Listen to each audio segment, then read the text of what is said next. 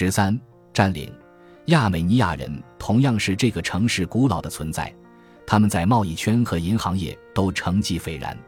比如，贝里昂家族培养了几位帝国最受尊敬的建筑师，从华丽的轮渡站到苏丹的贝拉贝伊宫、多尔玛巴赫切宫，他们设计了众多公共建筑。阿卜杜拉兄弟摄影工作室也属于某个亚美尼亚家族的资产。这间工作室作为阿卜杜勒哈米德二世御用的摄影机构，用数千张玻璃相纸记录了标志性的教育机构和政府大楼的影像，展现了帝国的真实样貌。十九世纪九十年代，亚美尼亚民族主义崛起，谋求在安纳托利亚东部为亚美尼亚人单独划设领地，这既造成了社会分裂。也激怒了帝国政府，安纳托利亚部分地区的亚美尼亚人村寨随即遭到了全面清洗，一百多万亚美尼亚人被迫四散逃离。这些不论年龄和身份的大屠杀震惊了伊斯坦布尔的亚美尼亚群体。一九一五年四月，尽管关键的社会活动家已被驱逐出城，但是无数亚美尼亚人仍然认为伊斯坦布尔是最佳避难所。可以躲开帝国铺天盖地的暴力事件，犹太人也历来认为伊斯坦布尔是避风港。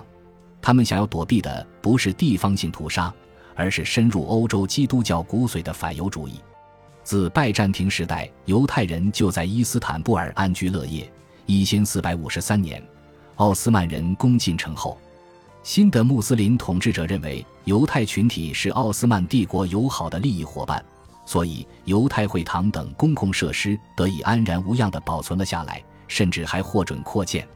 相比穆斯林的入侵，新来的犹太移民在更大程度上催动了社区生活的转变。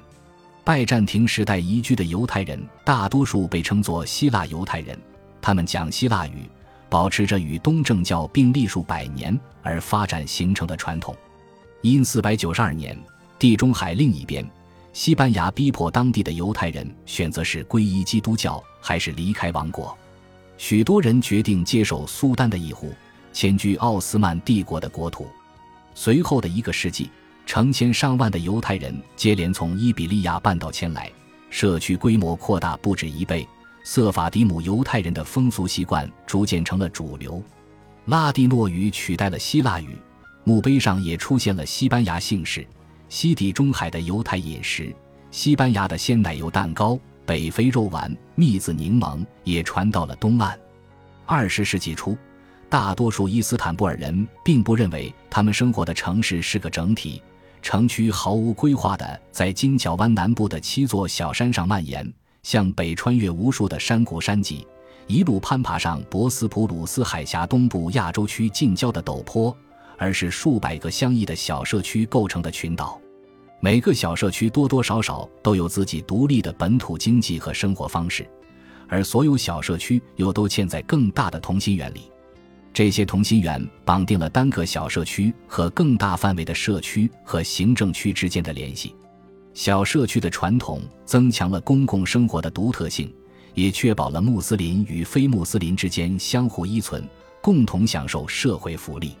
例如，在金角湾南岸主要的犹太社区巴拉特。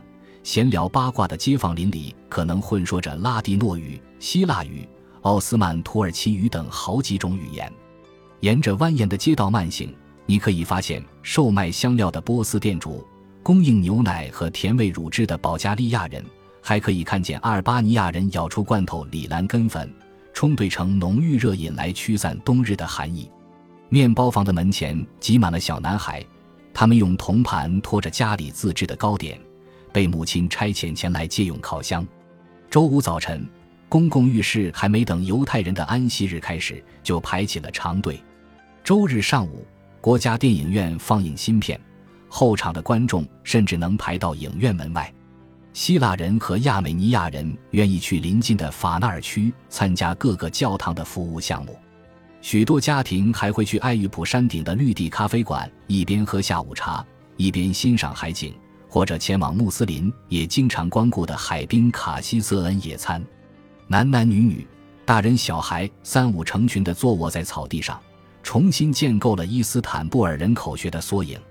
近代，少数民族的小社区不再独立。十七世纪末，少数民族示威，穆斯林步入了有产阶级。他们随着财富的增长，逐渐搬进了从前基督徒和犹太人居住的城区。但是，直至奥斯曼帝国终结保留不同民族各自生活空间的理念，仍是伊斯坦布尔不成文的城市规定之一。拉蒂诺语有句老话：“不要火灾，不要打架。”伊斯坦布尔的社会结构不仅是围绕清真寺、教堂、犹太会堂的宗教社区的自然集聚，也是一种生存策略。别管闲事，保持低调，把政治经济的大问题留给强者。无论是巴拉特区特色鲜明的门柱圣卷，库姆卡帕区亚美尼亚教堂色彩绚丽的十字架，还是贝伊奥卢区公寓大楼的希腊家族名牌，都标示着不同群体日常生活的地理边界，也模化了宗教社区的权力轮廓。直到协约国占领，他们还都认为是同一位君主的子民。非穆斯林群体是伊斯坦布尔经济与流行文化的经纬线。他们是酒吧老板和银行家，是妓院老鸨和餐馆经理，也是出口商和酒店经营者。一九二二年，伊斯坦布尔共有一千四百一十三家餐馆，其中希腊人拥有一千一百六十九家，九十七家在穆斯林名下，还有五十七家和四十四家分别属于亚美尼亚人和俄罗斯人。此外，非穆斯林群体因社会地位的差异，关系也剑拔弩张。希腊人和亚美尼亚人的相处就像猫和狗。犹太传记作家伊莱沙乌尔回忆，他们尽量避免彼此碰面，总是伺机取笑对方，有时还会打架斗殴。民间流传一个笑话，说明了伊斯坦布尔少数族裔爱兜圈子和相互攀比的特征。笑话讲的是犹太男孩所罗门跑到亚美尼亚教堂，我罪孽深重，他向诧异的牧师说明了来意。我和一个女孩发生了关系，我想求助宽恕。哪个女孩？牧师谨慎地问了一句。哦，神父，我不好意思说。所罗门回答。我知道了，一定是哈古普的女儿。不，不，那就是穆格蒂赫的妹妹。不，不是。等等，那肯定是色旁那位年轻的太太。不，也不是她。牧师沮丧地打发走了所罗门，他的朋友米熊看见他走出来，便问他去亚美尼亚教堂究竟要做什么。有了三个人选，所罗门答道：“这个世界纷繁复杂，一个亚美尼亚人可能是天主教徒、新教徒，也可能信奉使徒基督教，他们可能自称誓死效忠苏丹，又或者为民族解放运动而秘密工作。”反过来还很容易掉入自由主义和社会主义的漩涡，即使他们世世代代都住在城里，也无法判断他们到底是苏丹的子民还是拥有另一个国籍。犹太人同样也分成瑟法迪姆犹太人和阿什肯纳兹犹太人两个支系。塞法迪姆犹太人是西班牙移民的后裔，而阿什肯纳兹犹太人19世纪才开始从东欧搬进这个城市。总而言之。伊斯坦布尔的每一个人都可能是犹太复国主义者、社会主义者或自由主义者，他们不是奥斯曼人，就是外国人。奥斯曼帝国统治时期，非穆斯林国民只要能说服外国政府将其纳入保护，就可以享受一系列惊人的经济特权。这种所谓的领事裁判制度是奥斯曼帝国治国方针的组成部分。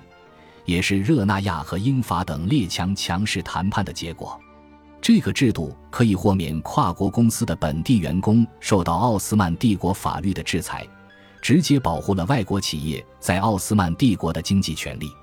久而久之，领事裁判制度限定了国内经济和对外贸易，这两者在很大程度上都落入了外国殖民区的控制。佩拉区。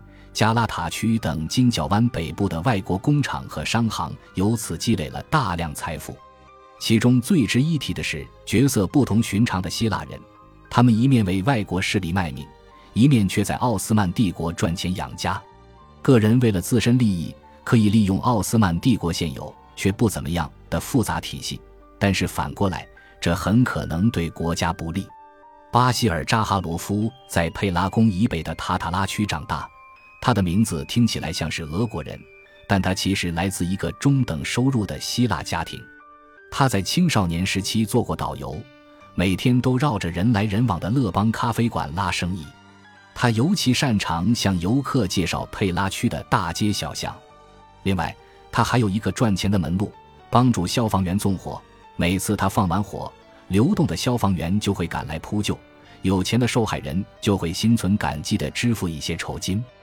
后来，他逐渐熟悉了外国人的路数，又很会耍手腕，事业因此获得了难以置信的成功。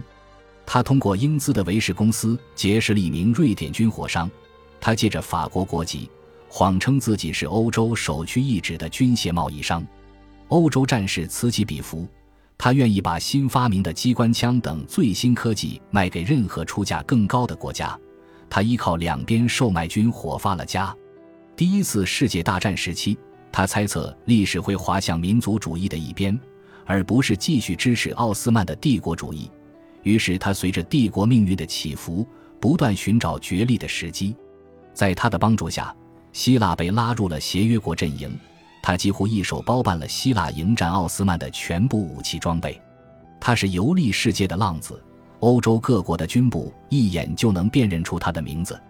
有人善意的说他是当时全世界最有趣的人，但实际上他例证了世界性的伊斯坦布尔最丑陋的一面。本集播放完毕，感谢您的收听，喜欢请订阅加关注，主页有更多精彩内容。